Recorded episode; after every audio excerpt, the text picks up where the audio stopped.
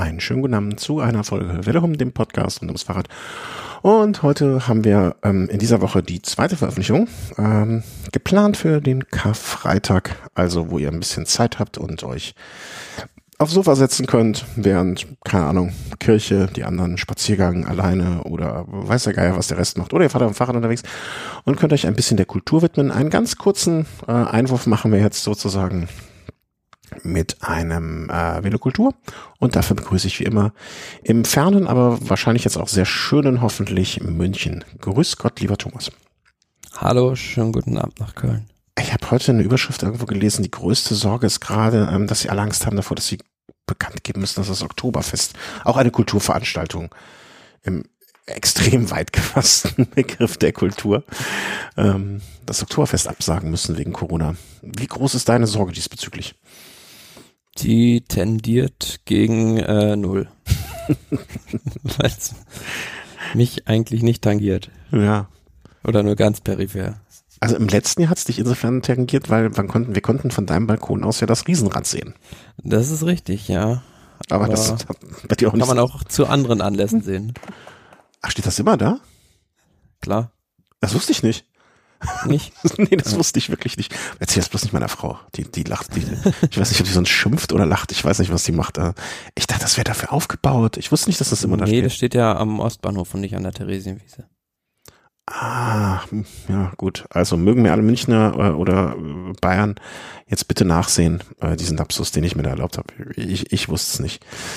Ähm, ja, wir haben, äh, ups, äh, wir haben jetzt einen kleinen Velokultur, würden wir einwerfen. Wir haben ja gesagt, dass wir euch jetzt in dieser äh, Zeit, in der vielleicht im Race nicht so viel passiert, ein bisschen anders ablenken möchten. Und dementsprechend äh, hoffe ich, dass äh, euch das jetzt, oder wir hoffen, dass es euch natürlich Freude macht. Ich spreche immer ich, wie ich meine natürlich uns. Mm, und äh, bedanke mich für das Feedback vom letzten Mal. Ähm, sowohl das Gute als auch das Schlechte. Also was heißt Schlechte, das konstruktive äh, Feedback, was da kam. Ähm, wir werden uns das versuchen zu Herzen zu nehmen und ähm, machen jetzt einfach da weiter, wo wir beim letzten Mal aufgehört haben. Beim letzten Mal hatten wir ich ein Buch, du einen Film. Ja, und was beim letzten Mal ganz gut geklappt hat oder woran wir Spaß hatten, das machen wir jetzt einfach so weiter. Du mit, ich sag mal weiter, in einem visuellen Medium äh, und ich mehr mit einem Buch. Worum geht's bei dir, lieber Thomas? Ja, diesmal kein Film, sondern mal eine Serie, was für Radsport eher ungewöhnlich ist. Aber ich habe mir gedacht, das bietet sich an, weil diese Serie gerade bei allen Radsportfans angesagt ist und vielleicht auch so ein bisschen aller Munde ist in dieser Zeit, wo man noch viel zu Hause ist und vielleicht vor der Glotze hängt. Und, und Moment, äh, Entschuldigung, wir, vielleicht kleine Anmerkung nur an der Stelle. Wir wurden, äh, wir, wir leiden auch schon darunter, weil wir mussten eben meine Frau zur Raison rufen, äh, dass sie mal hier irgendwie, keine Ahnung, Amazon Prime oder Netflix oder so ausmacht, damit wir hier überhaupt eine Verbindung zustande kriegen. Also alles gedrosselt. Entschuldigung für den Einwurf. Jeder sitzt ja, aber das sind Probleme, die momentan, glaube ich, viele Leute haben. Ja. Ähm, also die Serie, darum geht's um das Team Movistar, um die Saison 2019 und der Titel davon ist auf Deutsch Ein unerwarteter Tag im Radrennsport. Das Team Movistar hautnah. Ähm, das ist aufgeteilt in so sechs Folgen und ähm, ja, ich kann mal kurz erzählen, worum es so in den einzelnen Folgen so ungefähr geht. Folge 1 wird halt erstmal so, also es war so ein ja, Dokumentationsteam oder ein Filmteam, das halt die Movistar-Mannschaft über die komplette Saison begleitet hat. Und das geht dann halt ja chronologisch los im Frühjahr. Und in der ersten Folge geht es da so ein bisschen darum, dass äh, Valverde nochmal gewinnen, äh, versucht, Lüttich, Bastogne Lüttich zu gewinnen. Ähm, hat dann aber, wie viele wissen ja, vorher einen Sturz gehabt und ähm, musste dann da auch aufgeben. Wie sich dann aber, was ich nicht wusste, für mich herausgestellt hat, äh, ist dieser Sturz scheinbar durch, äh, ja, ich will sagen, eine Dummheit passiert, mhm. weil der Valverde sagt dann selbst in dieser ersten Folge irgendwie, ja, ich habe versucht, den Thunderpool zu machen und habe mich dann hingelegt. Ja. oh, ziemlich dämlich eigentlich, deswegen äh, mhm. muss er dann bei Lüttich aufgeben später. Ähm, ja, zweite Folge geht so grob gesagt um den Giro d'Italia und letztes Jahr hat ja Carapaz da gewonnen Und da ja, wird das Team halt begleitet und man bekommt viele Einblicke, wie es im Teambus unter anderem aussieht. Ähm, es war ja so, dass Movistar da mit zwei Kapitänen eigentlich, beziehungsweise mit Landa eigentlich als Kapitän in den Giro gegangen ist und Carapaz eigentlich nur so eine Co-Leader-Rolle hatte. Und ja, die sind ja auf den ersten Etappen schon ins äh, Hintertreffen geraten, so ein bisschen. Und ähm, da gab's Etappe drei oder so. Da hatte Carapaz irgendwie eine Panne, so fünf, sechs Kilometer vor Ziel. Und ähm, dann schildern die das da auch ganz äh, eindrucksvoll, wie nervös dann die Fahrer auch so sind in dem Moment. Er sagt dann, ja, er wusste halt nicht, ob er dann auf das Auto warten soll oder halt einfach das Rad von Pedrero nehmen soll und hat dann letzteres getan, was auch richtig war, aber das Rad war halt ziemlich, na, soll man so sagen, ein bisschen zu groß für ihn. Aber er hat es da ja noch einigermaßen äh, in Grenzen halten können, seinen Rückstand. Und was dann für mich bei dieser zweiten Folge auch noch, ja, recht ähm, aufschlussreich war, die haben ja letztes Jahr Max Chandri als neuen sportlichen Leiter ins Team geholt und ähm, der sagt halt, der Schlüssel zum Erfolg beim Giro war für die halt ähm, dass die, dieses Team, was beim Giro war, das war halt eine junge Mannschaft, von der keiner was erwartet hat. Und die hatte einen unheimlich guten Teamgeist, die haben sehr gut zusammengehalten. Und das war halt das Wichtigste, dass die nicht gegeneinander gekämpft haben, wie es dann später auch noch war. Und ähm, ja, Folge drei ist im Prinzip der Abschluss so vom Giro, ähm, wie Carapaz halt da die Etappe in äh, Comayeur gewinnt. Und dann ins rosa Trikot fährt. Ja, Folge 4 geht's so dann langsam um die Tour de France. Mhm. Ähm, und da war für mich eigentlich unfassbar. Ähm, dann hat der Eusebio und Sur saß da im Mannschaftswagen, ist dann hinter der Mannschaft auch mit hin, hinterhergefahren, hat schon so gesagt, ja, wenn wir heute so ein bisschen Zeit verlieren, äh, sind wir schon ja, da, damit rechnen wir, aber wir sind froh, wenn das irgendwie im Rahmen bleibt. Habe ich schon so gedacht, hä, sind ja eigentlich ganz gut sonst im Mannschaftszeitfahren. Und dann konnte ich es nicht fassen, dass die kein einziges Mal vor der Tour de France ein Mannschaftszeitfahren trainiert haben. Also das ist ja so Grundvoraussetzung irgendwie, um da bestehen zu können. Also andere Mannschaften machen das irgendwie eine Woche lang oder so und mhm. die machen das halt kein einziges Mal unter uns zu, sagt so ganz lässig nebenbei, ja, wir hatten irgendwie keine Zeit, da irgendwie die Fahrer zusammen zu trommeln alle und deswegen haben wir das nicht gemacht. Ich hoffe, ich hoffe, du wirst dich noch mehr so Spoiler raushauen, weil ich bin, äh, ich bin noch nicht so weit gekommen wie du.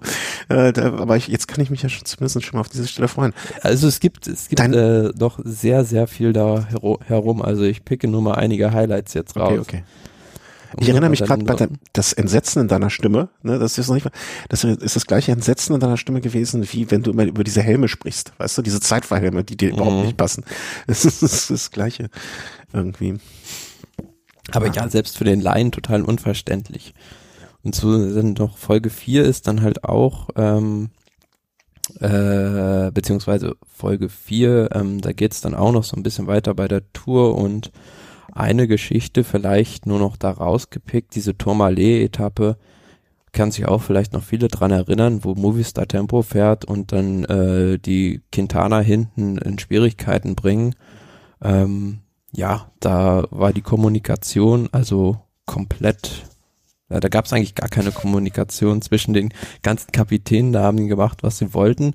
Und was ich auch so noch nicht wusste, dass beispielsweise dann, ähm, Pinot hat ja die Etappe gewonnen, aber Landa war halt lange mit vorne dabei und der hatte wohl einen Hungerast kurz vor Schluss und ähm, hat dann im Ziel der Valverde recht rund gemacht, weil er ihm kein Gel gegeben hat. Also war dann auch noch so ein kleiner interner Konflikt.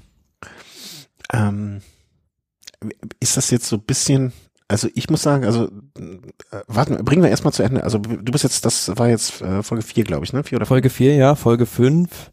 Ähm, ja, das dreht sich halt so mehr oder weniger um dieses Chaos von Val Thorens. Also, wenn sich die meisten dran erinnern, hat äh, diese nach dem Erdrutsch verkürzte mhm, Etappe, fünf, 50 Kilometer, ähm, die Nibali am Ende gewonnen hat, wo aber Movistar mit sechs verschiedenen Fahrern gefüllt angegriffen hat, aber mhm. hätten die alle zusammengespannt Tempo gefahren, hätten sie gewonnen, weil am Ende fehlten Valverde irgendwie zehn Sekunden oder so. Ja. Und dann kam äh, Valverde als Zweiter vor Landa Dritter rein und ähm, da ja, also geben ja auch ganz offen und ehrlich zu, so, wir haben einfach Scheiße gemacht heute, jeder ist irgendwie auf seine eigene Kappe gefahren und ähm, ja, es ist, äh, reiht sich so in dieses Chaos ein, was da total gut offengelegt wird in dieser Doku eigentlich und ähm, Folge 6 geht dann halt noch so um die Vuelta und da ist so das Highlight eigentlich ähm, dieser Andorra-Etappe, wo halt ähm, Soler vorne ist und dann gab es ja diesen Hagelschauer auf diesem Gravel-Stück irgendwie, mhm. wo es dann auch keine TV-Bilder gab. Dann war Quintana irgendwie vorne und ähm, Soler sollte halt warten, um ihn, ähm, ja, um dann für Quintana zu fahren, hat sich dann aber geweigert und dann hat man ja auch im Fernsehen gesehen, er hat da in Richtung Teamwagen gestikuliert und sich total aufgeregt mhm. und ähm, ja, das wird da auch recht gut erklärt und er hat da auch ordentlich einen Einlauf bekommen, was ich dann aber der, generell. Wird der Einlauf gezeigt? Also kriegt man das mit? ja, also so, ja, also zumindest in Teilen. Also und das ist halt immer, was ich halt ein bisschen schwierig fand beim Zuschauen, dass es sehr schnell hintereinander geschnitten ist mhm. und ähm, das ganz oft gesprungen wird von einem Ereignis zum anderen und äh, plötzlich jemand zu Wort kommt, womit man überhaupt nicht rechnet. Also mit Mal spricht dann Arieta, irgendwie sportliche Leiter und dann wieder Valverde, wo ich dann denke, was hat der jetzt mit der Situation zu tun? Aber generell vielleicht da noch zu, zu sagen, also ja, das Einzige, was mich so auch gestört hat, ist halt die Transkription ins Deutsche. Also es ist teilweise vogelwild. So nach dieser Andorra-Etappe sitzt da irgendwie Valverde halb erfroren äh, hinter dem Podium und sagt äh, angeblich auf Deutsch keine Strumpfhose, Fragezeichen. Also er meint halt Beininge, aber die haben das mit Strumpfhose. Mm, ah, okay. Und zum Schluss oder beziehungsweise am Anfang oder wenn man so bei Folge 2 oder 3 ist, dann heißt es noch so, ja, Carapaz ist der tollste Typ der Welt. Und zum Schluss in der letzten Folge wird dann halt von äh, einem Teamverantwortlichen total niedergemacht. Okay. Ähm, warum, deiner Meinung nach? Äh, ja, das hat vor allem mit dieser Geschichte bei der Vuelta zu tun, weil er vorher halt in den Niederlanden dieses Kriterium gefahren ist und dann ist er daher gestürzt, aber das war vom Team nicht erlaubt, dass er da fahren durfte oder halt nicht durfte und ähm, hat da wahrscheinlich noch ein bisschen Geld für sich verdient und ähm, hat es dann gestürzt und dadurch hat ähm, halt der Kapitän für die Vuelta gefehlt. Hm, okay.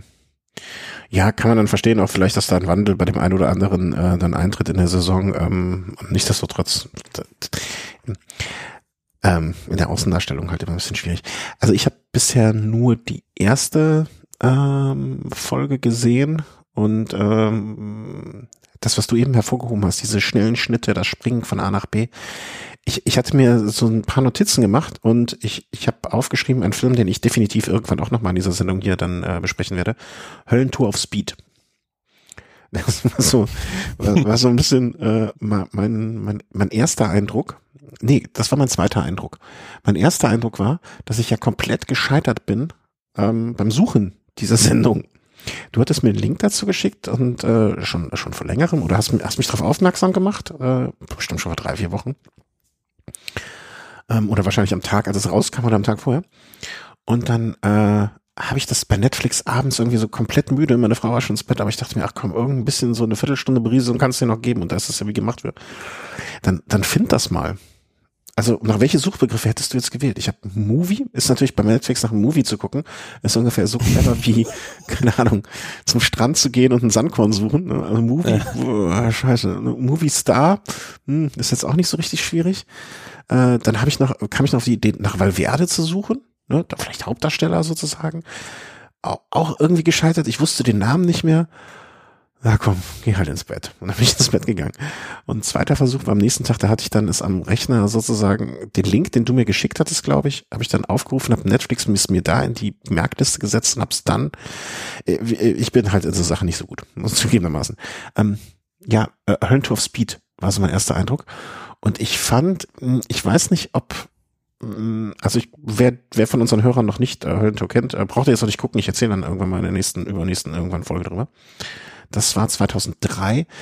Ich finde, man merkt den Unterschied dieser 17 Jahre so in der Darstellung auch, ne, dass die alle sich so ein bisschen mehr darstellen, andererseits auch viel weniger scheu vor der Kamera, ne, also mit den heutigen Social Media Zeugs und so weiter und so fort auch haben wahrscheinlich, ne. Also das war, dass jeder von denen schon ein bisschen Kamera, ich will nicht sagen affiner, aber Kamera erprobter ist heute, als ich es früher waren. Ähm, das ist mir so aufgefallen. Und äh, ja, die Übersetzungen, also äh, ich ärgere mich ein bisschen, dass ich nicht besser Spanisch kann oder überhaupt mehr, mehr, überhaupt Spanisch kann oder ein bisschen mehr als mehr als mein kleines, ganzes winziges bisschen. Ich glaube, im Original ist es noch tausendmal besser, also dann beleidige ich dich ein bisschen drum. Aber ansonsten hat mir die erste Folge schon sehr, sehr viel Spaß gemacht. Also, und vor allen Dingen, ähm, jetzt wo du schon so ein bisschen Inhaltszusammenfassung der nächsten Etappen gegeben hast, ne, noch, um, noch umso mehr.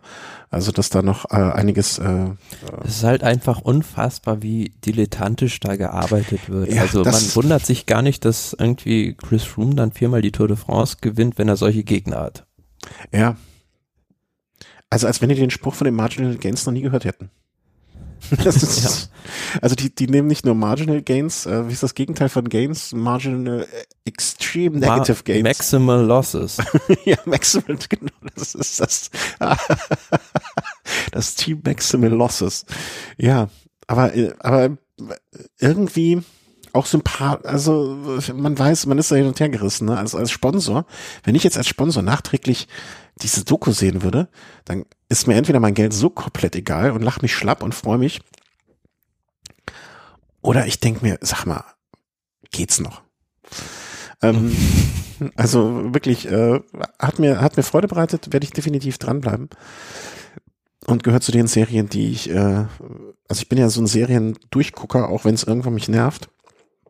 Ich habe da so diesen Drang, Sachen zu beenden wollen in der Hinsicht. Aber die Folgen sind ja auch nicht lang. Nee, das kriegt man so einfach weggeschaut. Und die, die machen auch Spaß. Und da ist ja jetzt auch kein Plot, dass man sich jetzt irgendwie, da kann man auch mal eine Woche Zeit zwischenlassen. Oder sich drei am Stück reinziehen. Ähm, das ist ja beides gar kein Problem. Und äh, ja, also äh, so ich bin noch ein bisschen gespannt äh, auf, auf Quintana und, und wie der da so reinpasst, weil die erste Folge, äh, die ich jetzt gesehen habe, war ja schon sehr Valverde-lastig und auch das, also dieses ganze, ich weiß gar nicht, ob der da schon oft aufgetaucht ist in der ersten Folge. Muss ich mal gucken. Nee, gar nicht eigentlich. Nee, ne? Also ich bin auch gespannt, wie der so in dieses Gefüge da reinpasst und was sich da tut. Und ähm, ich freue mich auch, dass das, was du beschrieben hast, äh, so nach dem Motto Giro gewonnen, weil ähm, weil der Zusammenhalt in der Truppe so gut war. Ne? Und das ist ja, das ist ja eigentlich unsere ein bisschen auch romantisierte Vorstellung von dem Ganzen. Ne? Also dass das, äh, dass nicht nur die Marginal Gains zählen, sondern auch ein Spirit und ähm, ja, das, das Miteinander. Hm? Das freut einen ja dann auch ein bisschen. Ja, also äh, hat mir in der ersten Folge zumindest schon mal sehr viel Freude gemacht. Ähm, von mir aus, äh, wie soll man sagen, äh, rundrum äh, Empfehlung und von dir glaube ich auch, ne? Also auf jeden Fall, also so was so Dokumentationsserien, sage ich mal, angeht, also kenne ich gar nichts weiteres im Prinzip. ja, ähm, da habe ich auch noch was in der Hinterhand. Also es gibt klar, also von einigen Teams oder sowas habe ich so im Kopf, da gibt's einiges, aber ansonsten so in dem Format habe ich es jetzt noch nicht gesehen. Ja, und auch man muss sagen, von in der, in der, in dem, wie sagt man das bei euch in der, in der Fernsehwelt, im Production Value, ne, das ist halt auch alles fantastisch produziert. Na klar, also muss man sagen, ne? Also das ist auf dem höchsten technischen Standard gemacht. Ja. Hab mal nachgeguckt noch ähm, in der IMDb, also von den ähm, erstmal von der vom Rating her, ne, 7,6 von 10 Punkten, das ist schon mehr als ordentlich, äh, so, soweit mir solche Ratings da bekannt sind. Ähm, jetzt hat Alejandro Valverde auch einen Eintrag äh, in der EMDB damit und ähm, äh, aber von den Regisseuren, ich dachte mir jetzt, okay, guck mal, was die sonst noch so gemacht haben, ne, ob es da noch irgendwas gibt, da habe ich nichts gefunden. Also wird mit Sicherheit bei dem, was sie da abgeliefert haben, nicht deren Erstlingswerk sein, da kann man mal von ausgehen. Aber nichtsdestotrotz ähm, sonst nichts an Filmen oder Dokumentationen da schon drinstehend, äh, welche man, man jetzt sagen könnte, alles klar, äh, das äh, ist jetzt sozusagen das könnt ihr euch auch noch anschauen, ne? Oder so etwas. Da, da ist nichts vorhanden. Ja, also, äh, nochmal den Namen des Ganzen. Ich werde mal gucken. Ich weiß nicht, wie man Netflix verlinkt, um ehrlich zu sein. Ne, ich, der Link äh, ist jetzt auch eher zu der Beschreibung. Aber ein unerwarteter Tag im Radrennsport. Das Team Movistar hautnah und das Bestriffen ist auch gut. Also rundrum Empfehlung, sag ich Auf jeden Fall. Ja. Gut, damit hätten wir unseren ersten Tipp für heute. Hm, kommen wir mal zu meiner Geschichte oder was ich mir für heute vorgenommen habe. Und äh, da es beim letzten Mal oder nee, wie anders gesagt, mit dem Buch, das hat mir eigentlich ganz gut gefallen. Ich versuche jetzt auch mal immer wieder ein bisschen neben dem ganzen Kram ein bisschen was zu lesen und auch ähm, ja, also ich weiß nicht, wie ich das beschreiben soll, aber mal vom Fernsehkonsum oder so, mal so ein Buch, ich finde, Bücher beruhigen ja auch und äh, das äh, kommt einem ja vielleicht gar nicht mal so schlecht äh, oder kommt einem entgegen. Ähm, deswegen habe ich mir ein zweites Buch zu Gemüte geführt ähm, nach dem letzten von Charles Vigilius und das war diesmal Thomas Decker. Mhm erschien im Covadonga Verlag schon, das ist gar nicht mehr so neu, also bestimmt schon, hm, warte, ich guck mal kurz hier nach, 2016, also zwei Jahre schon her. Ähm, Covadonga Verlag erschienen. Vielleicht noch mal kurz zur Person ähm, Thomas Decker. Was, was ist so die erste Assoziation, die du hast? Überfall dich jetzt Boah, mal ein bisschen. Das ist echt schon lange her. Also, dass da halt mal bei Rabobank gefahren ist, oder? Ja. Das, äh, ja, bis da. Äh, Aber das, das äh, so ein unvollendetes Talent auch gewesen. Ja, auch, auch goldrichtig. Ähm, von seinen Ergebnissen her, äh, Gesamtklassement Tirreno Adriatico 2006, Tour de Romandie 2007, Dreiländertour 2007, äh, mal eine Etappe von der Tour de Romandie, Tour de Polen, Tour de Suisse, ähm, alles so ich sag mal, er hatte seine Blütezeit zwischen 2004 angefangen bis 2007. 2008 ging es dann schon ähm, ja bergab, nicht ohne Grund. Und ähm, hat dann auch eine zweijährige Sperre mal bekommen wegen nicht ganz überraschend äh, Doping. Und äh, ja, er stellt äh, da seine Biografie vor. Thomas Decker unter Profis. Und äh, wie beim letzten Mal fange ich auch diesmal ähm, mit einem kleinen Zitat an. Ähm, und zwar einmal relativ am Anfang des Buches und einmal relativ am Ende des Buches. Äh, einzu ich glaube, die erste Stelle einzuordnen ähm, sollte nicht äh, schwer fallen. Zeitlich vielleicht einzuordnen. Wir bewegen uns jetzt gerade äh, im Jahre 2000 äh, oder im Winter 2004, 2005. Mm, er bekam 2003 seinen ersten Vertrag bei diesem, äh, wie beim letzten Mal auch bei diesem Farmteam, beim Continental-Team vom Rabobank, ist dort zwei Jahre gefahren. Ende 2004 dann aber schon als äh, Stagiaire beim, äh, beim richtigen Team Rabobank sozusagen mitgefahren und hat da den Grand Prix Eddie Merckx dann auch direkt gewonnen. Hm, also war jetzt in jungen Jahren schon ein äh, recht erfolgreicher Fahrer. Und ähm, ich fange mal kurz an. Der Winter vor meiner ersten Profisaison ist eine einzige Serie von Trainingslagern. Zwischen den Trainingslagern mit dem Team fliege ich auf eigene Faustmacht nach Mallorca. Ich trainiere mir den Buckel krumm, jeden Tag aufs Neue. Ich absolviere Trainingswochen von 35 oder 40 Stunden im Sattel. Ich brenne vor Ehrgeiz. Ich will mich vom allerersten Rennen an beweisen. In den Trainingslagern mit Rabobank in Spanien bin ich einer der Besten. Bei den Te Tests am Col de ja, Namen Kohle Ratz, hänge ich an alle anderen ab. Aber ich will mich auch abends und nachts nicht lumpen lassen. Wenn gesoffen wird, bin ich dabei.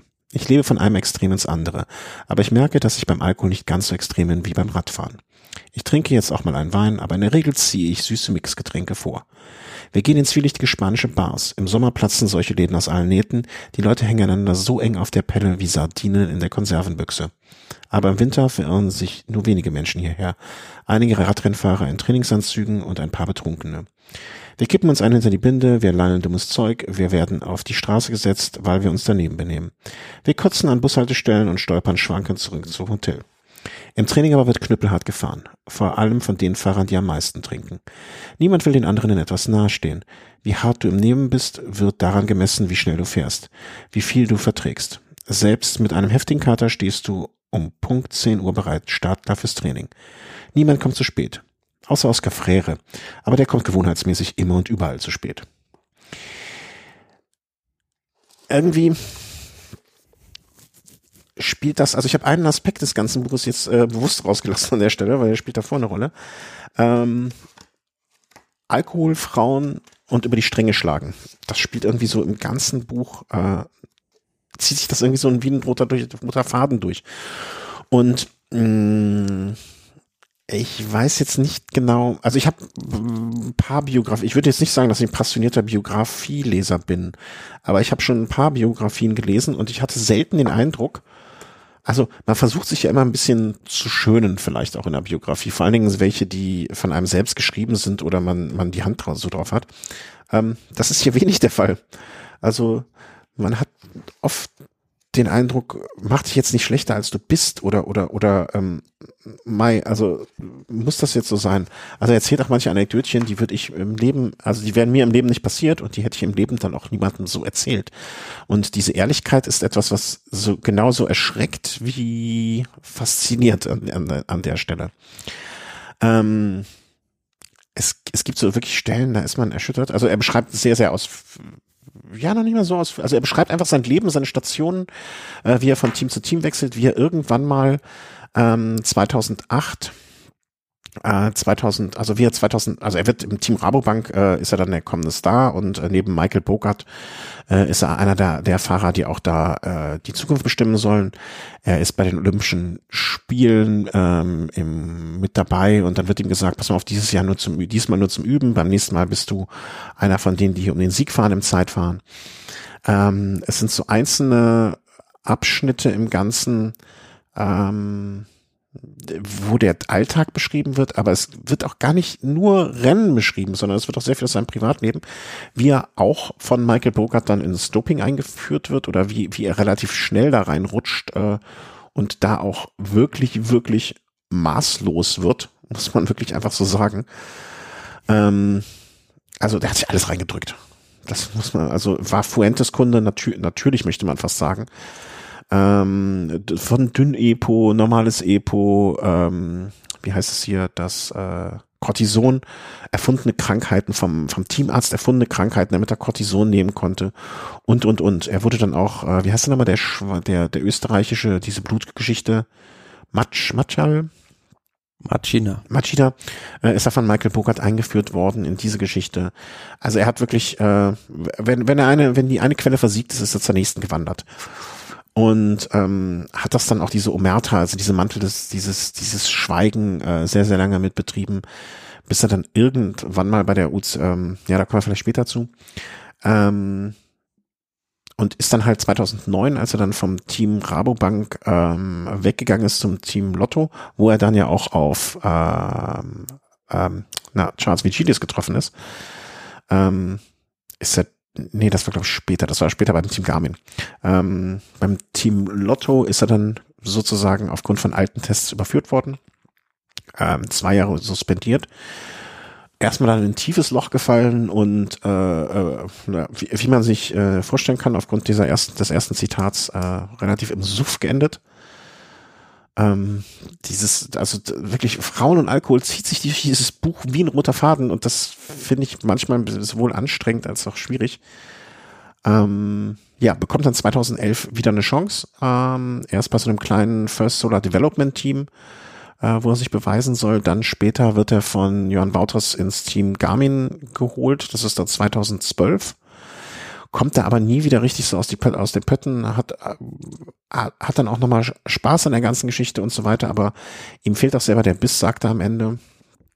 Und ähm, schließt dann mit dem, also dann trennt er sich von seiner Freundin und dann lernt er auf einmal eine ältere Frau kennen und das sind alles so, so, so Eskapaden oder so, so, so, so Phasen, wo man, also Verkehrsunfall betrunken, ja, ohne Führer, ohne Führerschein betrunken im Auto gegen gegen Baum, äh, mit dem Auto gegen Baum fahren und so Geschichten werden da durchgespielt und ähm, ja, es geht halt. Er hat so oft hat man den Eindruck, dass dieses Buch auch so ein bisschen, äh, das Buch auch so ein bisschen äh, der Kampf gegen seine eigenen Dämonen ist, was er auch selber mal, glaube ich, so beschreibt oder mir jemand gesagt hat, ne, dass ähm, ähm, dass das so wäre und ich, also mir tut's irgendwie, er schien ja in sehr jungen Jahren ein sehr großes Talent gewesen zu sein und äh, schien hoffnungsvoll in seiner Zukunft zu blicken, aber man merkt auch, glaube ich, so ein bisschen, ähm, dass ich, ich, ich, ich denke mir immer, es gibt so, so ein paar Leute, ich nehme jetzt mal Armstrong so als Extrembeispiel, der einfach fokussiert ein Irrer war und dem, für den das Doping dann auch wahrscheinlich ähm, so ein Mittel, als Mittel zum Zweck, er hat das einfach wie, wie so ein Instrument benutzt. Ähm, ich glaube, das kann, das kann halt auch nicht jeder so. Also ich glaube, dass äh, mit der Angst zu leben dann, äh, also er beschreibt in manchen Szenen auch, ne, wie er dann Angst hatte vor einem Test oder wie er ähm, dann wieder einen Anruf bekommen hat und Angst vor Testergebnis. Das ging dann später noch in einer späteren Phase des Buches um seine Kooperation mit der UCI. Die möchten dann noch, dass er Michael Bogart auch noch ans Messer liefert sozusagen, ne? Und äh, nachdem der seine Karriere schon beendet hat und ein neues Team aufmachen will, dass er ihn da auch noch verrät und ihn dann noch mal mit reinreißt. Und da schwankt er auch hin und her und äh, fühlt sich dann verraten von Bogart, fühlt sich verraten von Rabobank. Also er fühlt sich auch ganz oft verraten, sagt dann aber an anderen Stellen auch, dass er selber sozusagen der Allerschlimmste ist und äh, wie sehr es ihm leid tut, dass er alle anderen Menschen damit reinreißt. Also ein sehr zerrissener Charakter. Und ähm, das Buch ist auch an manchen Stellen, also er beschreibt ja im Prinzip so Pi mal Daumen mit Anfang seiner Karriere, ein bisschen davor, dann irgendwie 17, ja, das sind, warte mal, muss ich was rechnen, äh, elf, elf Jahre, elf, zwölf, dreizehn, vierzehn Jahre. Und ähm, dafür äh, kommen sehr viele Geschichten vor, wo ich mir immer denke, mein Gott, was, was soll jetzt diese Sache? Da hätte mich andere viel mehr interessiert. Hm. Ähm, klingt jetzt alles sehr, als hätte ich das Buch nicht gemocht. Und ich habe mich auch echt schwer, muss ich zugestehen, äh, schwer getan und es in mehreren Etappen und längere Zeit gelesen. Und ich hatte immer den Eindruck, warum machst du, warum machst du es mir selber so schwer, weiterlesen zu wollen? Weil alles, was er macht, ist irgendwie unsympathisch oder vieles, was er macht, ist unsympathisch. Und auch von einer großen Hybris geprägt. Und, aber irgendwie hat man, habe ich dann, also auch da, ich hatte es eben schon mal erwähnt, so bei Fernsehserien den Drang, es zu Ende zu komplettieren, nennt man das Komplettismus, ich weiß es gar nicht. Ähm, es so zu Ende kriegen zu wollen. Und ich dachte mir, irgendwann muss doch noch mal so ein Dreh kommen, also so ein Wendepunkt, wo er dann eigentlich mal einsieht, was das alles, dass er sich mehr selber im Wege steht als jeder andere. Mm, und das kommt dann irgendwann auch, aber wirklich sehr, sehr spät erst, leider Gottes. Und äh, es endet dann ähm, ne, 2014, 2015 und äh, wenn ich ehrlich sein darf, ich weiß gar nicht mehr, was Thomas Decker, also so wie er aus dem Buch rausgeht, ähm, klingt das so ein bisschen so als, also so in einer der letzten Kapiteln ähm, spricht er auch davon, also dass er eine ältere Frau kennengelernt hat, mit der er jetzt glücklich zusammenlebt, die aus einem ganz anderen Bereich kommt und äh, er jetzt zu Vernissagen geht und auf irgendwelche, äh, ich sag mal, Society-Partys und so. Irgendwie ähm, passt das auch ganz gut äh, zu ihm irgendwie, aber ähm, ja, wie soll man sagen? Ähm, dass er sich so ganz vom Radsport jetzt verabschiedet, kann ich mir auch irgendwie nicht vorstellen. Eine Episode noch zwischendrin, hm, die, die ich ganz interessant fand, die man auf jeden Fall äh, erwähnen muss oder sollte. Ähm, was passiert ist, dass er ähm, Moment, ich krieg gerade eine Nachricht. Ich glaube, dass du wieder weg bist. So, mache ich jetzt mal kurz hier auf Pause und dann nehme ich den Thomas wieder rein. So, jetzt sind wir wieder komplett. Ähm, eine Episode zwischendrin noch, die, die ich ganz interessant fand und ähm, wo er mich auch, also das war so eine Stelle, da hat er mich wirklich abgeholt und wo ich drin war, ähm, war als er über seinen Stundenweltrekord. Vielleicht erinnerst du dich da noch, dass er das mal 2015 ähm, mhm. probiert hat? Probiert hat, ja.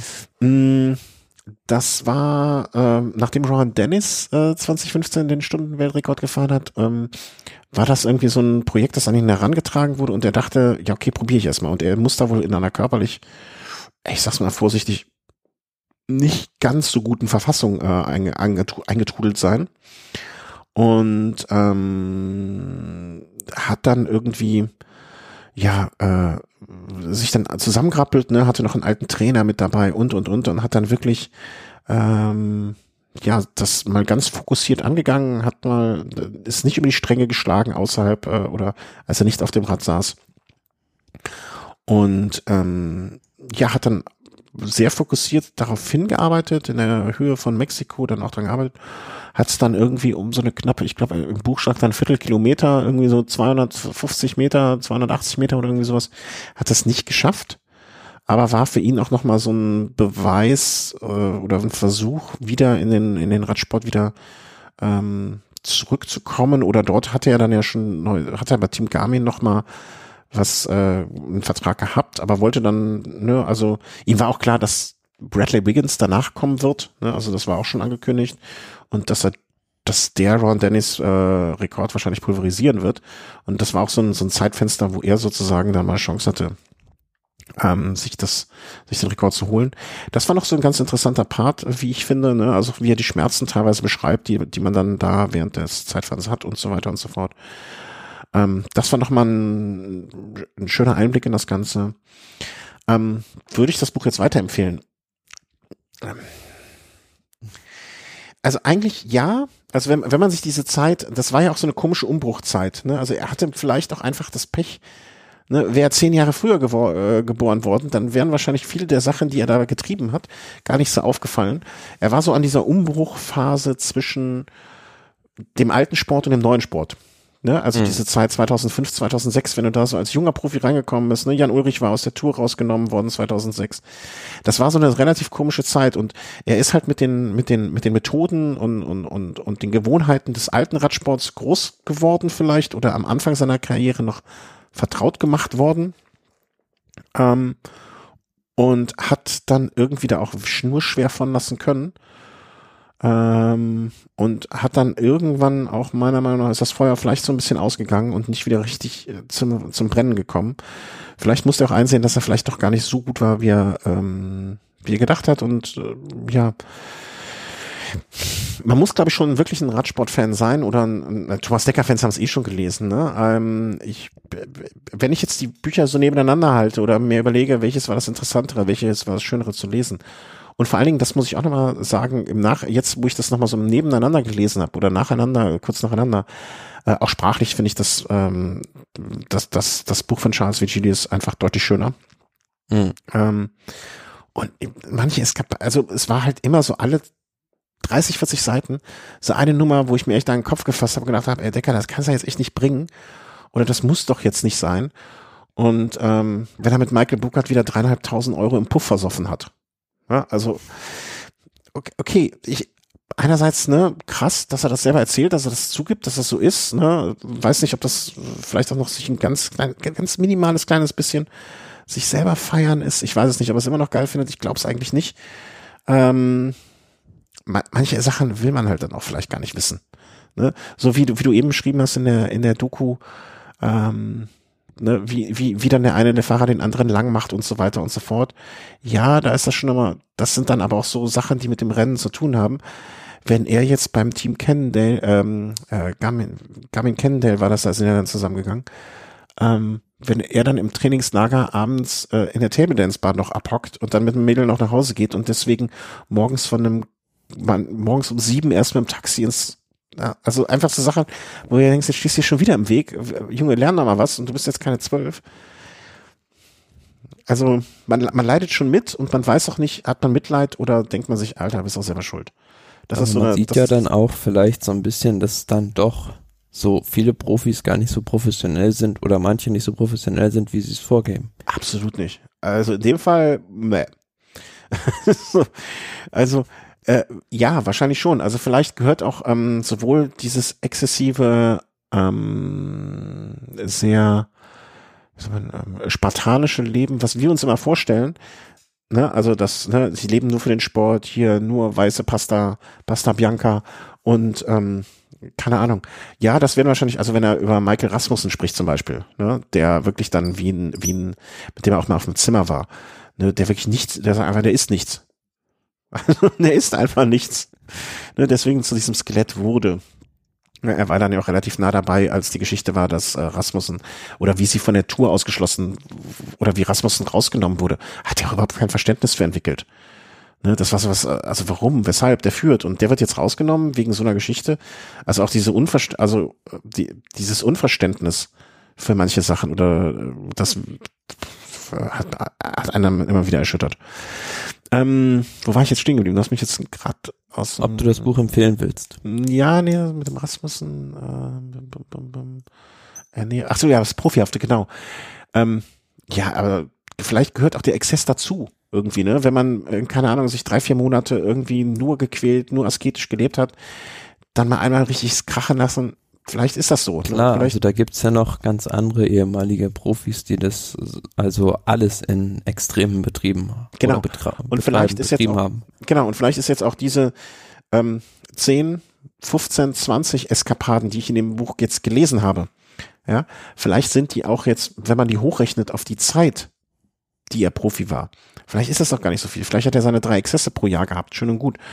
Aber die dann so da auszubreiten, mh, da hätte man vieles auch mal, sag ich mal, andere Sachen erzählen können und andere Sachen außen vor lassen.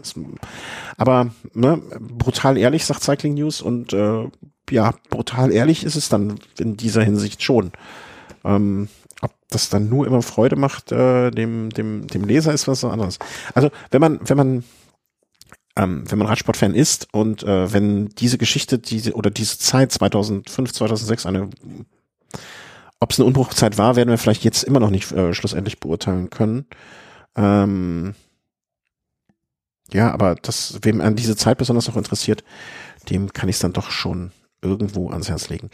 Ähm, ich zitiere jetzt nochmal oder mache nochmal einen ganz kleinen Abschnitt. Ich habe mir gar keine Endmarke gesetzt, aber das ist jetzt am Ende. Ähm, Karriere vorbei. Er hat jetzt nochmal eine Geschichte mit der UCI, wo er, wie gesagt, auf, gegen Michael Burkhardt aussagen sollte. Ähm, hat er nicht gemacht. Hat dann mit Michael Burkhardt nochmal irgendwo, es gibt im am niederländischen Fernsehen ja auch diese Sendung, wo sie abends die Tour begleiten oder jeden Abend nochmal besprechen, hast du auch schon mal erwähnt. The Avon-Etappe. Äh, sie. Und äh, da hat sich Michael Burkhardt wohl in einer Folge, wo sie beide auch im, im, im, im, in, im wie nennt man das da, da, da sitzen als Kommentatoren oder als Gäste. Michael Book hat sich nochmal als äh, so, so unschuldsam und Opfer des Ganzen beschrieben. Und er sitzt daneben und denkt sich so, ey, Alter, ich bin bestraft worden, nicht du. Und, und ne? Und ähm, Bogart ihm dann auch noch Vorwürfe macht und er dann überlegt, ja, jetzt verpfeife ich ihn doch, aber es dann doch nicht macht und so. Ähm, das ist jetzt kurz davor gewesen und ähm, ja, aus dem letzten Kapitel. Mein Leben hätte auf tausende Art und Weisen anders verlaufen können. Ich hätte in der Gosse landen können. Ich hätte nie das Dopings überführt worden und jetzt zweimal Lüttich-Bastogne-Lüttich, das Amstel Gold und mehrere Tour de France-Etappen auf meiner Siegesliste stehen haben können, während ich in einer neuen Saison als Kapitän eines Profiteams gehe. Ich könnte genauso gut auch längst tot sein. Ich bin nicht stolz auf meine Radsportkarriere und auch nicht auf Entscheidungen. Hallo? Ja. Ah, okay, ich dachte jetzt was gesagt. Entschuldigung. Ich bin nicht stolz auf meine Radsportkarriere und auch nicht auf Entscheidungen, die ich in den letzten zehn Jahren getroffen habe. Als 20-jähriger Neoprofi hätte ich nicht geglaubt, dass die Geschichte meines Lebens so aussehen würde, wie sie in diesem Buch geschildert wird. Ich hatte gedacht, dass ich große Rennen gewinnen würde, dass ich meinen Namen in Großbuchstaben in die Geschichtsbücher des Radsports setzen würde. Das ist nicht geschehen. Ich bin den Versuchen erlegen, die sich mir geboten haben. Ob es nun um Doping, Geld, Sex oder Alkohol ging, ich war maßlos. Ich war zu jung, zu unreif, zu ungeduldig, zu selbstdestruktiv und zu selbstzufrieden, um zu erkennen, dass ich einen Abhang hinunterraste. Ich bin kurz geflogen, aber ich bin noch viel, viel tiefer gefallen und dann habe ich jahrelang auf dem Boden gelegen. Unfähig, mich wieder aufzurappeln. Ich habe einen endlosen Kampf gegen mich selbst gekämpft und meistens verloren. Die Vergangenheit dass die Vergangenheit so entscheidend sein würde für die Zukunft, hätte ich niemals gedacht. Und ich bedauere Dinge, was ich mir selbst angetan habe, vor allem was ich anderen Menschen angetan habe. Manchmal habe ich ein, war ich ein schrecklicher Freund, ein Arschloch von Teamkollege und ein Albtraum von Sohn. Meine Mutter bekommt noch immer Knoten im Magen, wenn sie nur meine Nummer auf dem Display ihres Telefons sieht, aus Angst, dass sich wieder irgendwas mit mir ist. Ich habe meine Eltern, meine Freunde und meine Ex-Freundin in einigen Phasen meines Lebens weit von mir geschoben, aber in den letzten Jahren ist schon deutlich besser geworden. Ich lasse nicht länger den vermeintlich unbezwingbaren Macho heraushängen, der nie die Verantwortung für das übernimmt, was er angestellt hat. Wenn man das Leben dieses äh, zuletzt beschriebenen Menschen sich interessiert, dann kann man das Buch lesen. Und wenn man großer Fan des Radsports ist. Ich glaube, das hat ja in den, äh, eine bessere Zusammenfassung hätte, kann ich selber nicht geben oder hätte ich nicht selber geben können über das Leben, was er geführt hat und äh, was er dort beschreibt. Also, Thomas Decker unter Profis. Ähm, ja, für Fans ein Muss. Äh, wer sich für den Radsport in dieser Zeit interessiert, denke ich mal auch äh, sehr interessant. Und ja, kann man schon machen, wie ich finde. Ne? Muss jeder selber sehen. Würdest du es jetzt, äh, habe ich dir jetzt großen Geschmack drauf gemacht oder sagst du, ach, da sind noch viele andere, die ich vorher lesen muss? würde jetzt auf meiner Liste jetzt nicht auf Platz eins stehen. Nee, da würde ich dir auch den Vigilius vorlegen und auch noch andere, die dann noch jetzt kommen werden. Aber äh, andererseits ein Zeitdokument, was man sich so, denke ich mal, auch nicht entgehen lassen sollte. Also, das war unser kleiner Kultur. Äh, 45 Minuten, eine Fußball, äh, Fußball-Halbzeit, aber deutlich gehaltvoller. Ähm, wünsche euch frohe Ostertage. Ähm, bedanke mich bei dir, Thomas. Ich hoffe, ja, ihr Hörer hattet Spaß wieder an dieser Einlage, die wir jetzt, solange Corona uns fesselt, äh, weitergeben werden, weitermachen werden. Äh, bedanke mich ganz sehr für eure Unterstützung in Form von Spenden, ähm, Patreon, Überweisungen, PayPal, wie ich es immer alles sage. Ich habe mir mal überlegt, alle halbe Jahr werde ich mir auch mal ein paar Namen vorlesen, äh, um euch hier zu demütigen. Ähm, wenn ihr über Amazon etwas bestellt, nehmt das Suchfenster auf unserer Seite unter Wiederum unterstützen, dann kriegen wir ein kleines, kleines bisschen was ab, ohne dass es teurer für euch wird. Und ihr könnt uns hier sozusagen, ohne was zu bezahlen, etwas in den Hut werfen, was uns immer sehr freut. Und ähm, ja, gehabt euch wohl, bleibt vor allen Dingen gesund, passt auf euch auf, steckt keine anderen Menschen an und steckt euch selber nicht an. Und ähm, ja, macht es gut, frohes dann. Tschüss. Ciao.